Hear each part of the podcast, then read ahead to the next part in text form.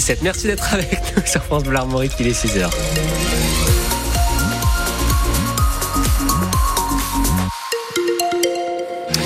Et ça va m'animer ça pendant quelques minutes. Il va falloir vraiment 57 pour aller jusqu'à 2024. Ça, ça, ça non, fait je pense 77. que ma maman, elle est née en, en 54 et elle va avoir 70 ans.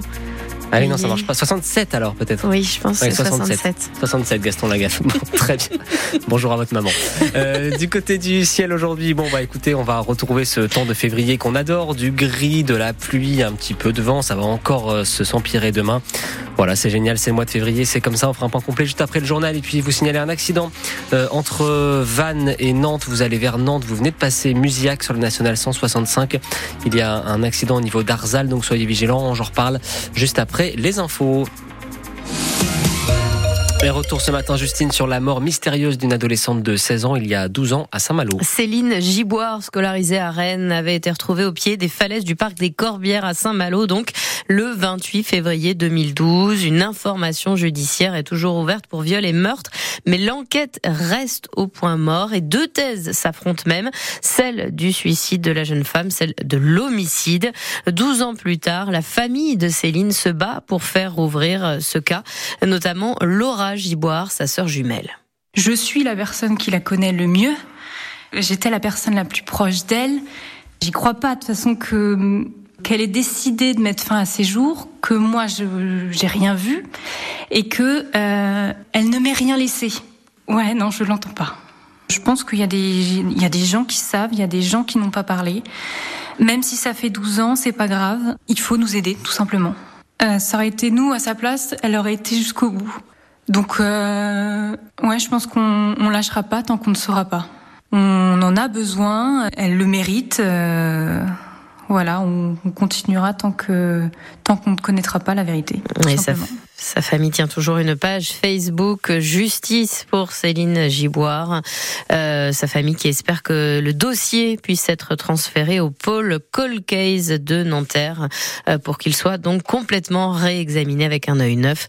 Vous retrouvez euh, ces infos sur francebleu.fr. On en sait plus ce matin sur la très violente agression du week-end dernier à Saint-Uriel à l'ouest de Rennes. Un homme de 30 ans est mort tué à coups de batte de baseball et de poing. Les agresseurs sont deux frères qui vivent sur la commune et ce sont des coups de klaxon à proximité du terrain où ils habitent qui auraient déclenché leur colère envers la victime et l'un de ses amis. Les deux mises en cause ont été déjà condamnés pour des violences avec armes et pour infraction routière. Ils sont poursuivis cette fois pour meurtre et en cours jusqu'à 30 ans de prison. Le parquet a requis hier soir leur placement en détention provisoire. À Vannes, deux enfants de 9 et 11 ans ont eux été entendus par les policiers après des jets de pierre sur des voitures depuis une passerelle qui enjambe la nationale 165. Un conducteur a porté plainte après avoir été blessé à l'œil par un bout de parpaing qui a touché son pare-brise.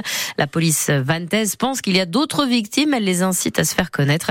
Les parents des enfants devront eux rembourser les dégâts et les préjudices. La Timac condamnée hier par le tribunal de Brest pour pollution répétée à l'ammoniac à Saint-Malo. La filiale du groupe roulier géant des engrais en Europe doit verser 25 000 euros à chacune des trois associations environnementales qui avaient porté plainte dans ce dossier. Association qui reproche à la Timac de nombreux dépassements des valeurs limites d'émissions d'ammoniac.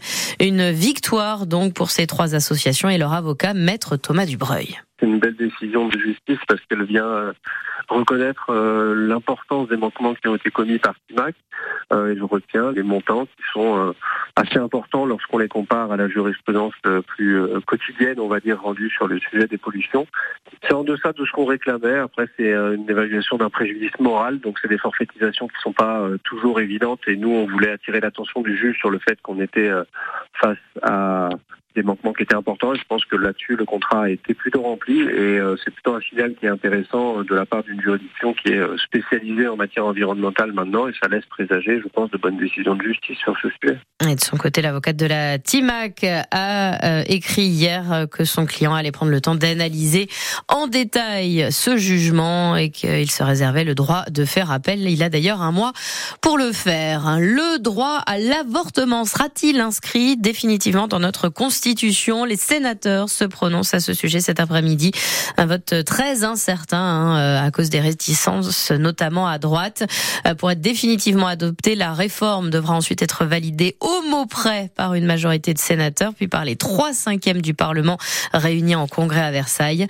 Je vous rappelle que les députés avaient renoncé à introduire le terme de droit des femmes à avoir accès à l'avortement au profit d'une formulation plus consensuelle, liberté garantie. Les sénateurs, eux, veulent supprimer le mot garantie derrière le mot liberté. On l'a vécu hier matin en direct, l'arrivée de Charles Caudrelier à Brest. Le skipper a remporté la première édition de l'Arkea Ultimate Challenge. Il a survolé l'épreuve avec son maxi Edmond Rothschild, bouclant le tour du monde à la voile en solitaire en 50 jours, 19h, 7 minutes et 42 secondes précisément.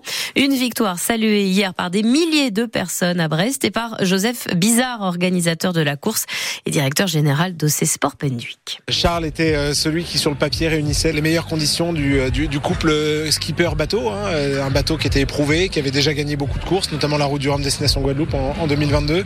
Puis un marin qui a gagné aujourd'hui beaucoup des grandes courses qui font notre sport. Donc c'est sûr qu'il partait avec, avec cet avantage-là, mais il était humble et il savait que la route était longue pour arriver jusqu'au bout et, et, de le voir passer en vainqueur après plus de 50 jours cette ligne ici à Brest, ça nous semble un peu magique et il faut admettre que c'est ça qui nous fait vibrer dans ce sport. Et la prochaine arrivée, normalement, c'est demain matin avec euh, l'arrivée de Thomas Coville sur Sodebo Ultime 3, qui devrait donc terminer deuxième devant Armel Lecléage chez son Maxi Banque Populaire attendu le week-end prochain. En foot, l'équipe de France féminine dispute ce soir euh, la finale de la Coupe des Nations. Ce sera face à l'Espagne. Suite aussi ce soir des quarts de finale de la Coupe de France avec le match Rouen-Valenciennes. Hier soir, c'est Lyon qui s'est qualifié pour les demi en battant Strasbourg au tir au but. Je vous rappelle que Rennes joue demain contre le Puy à Saint-Étienne.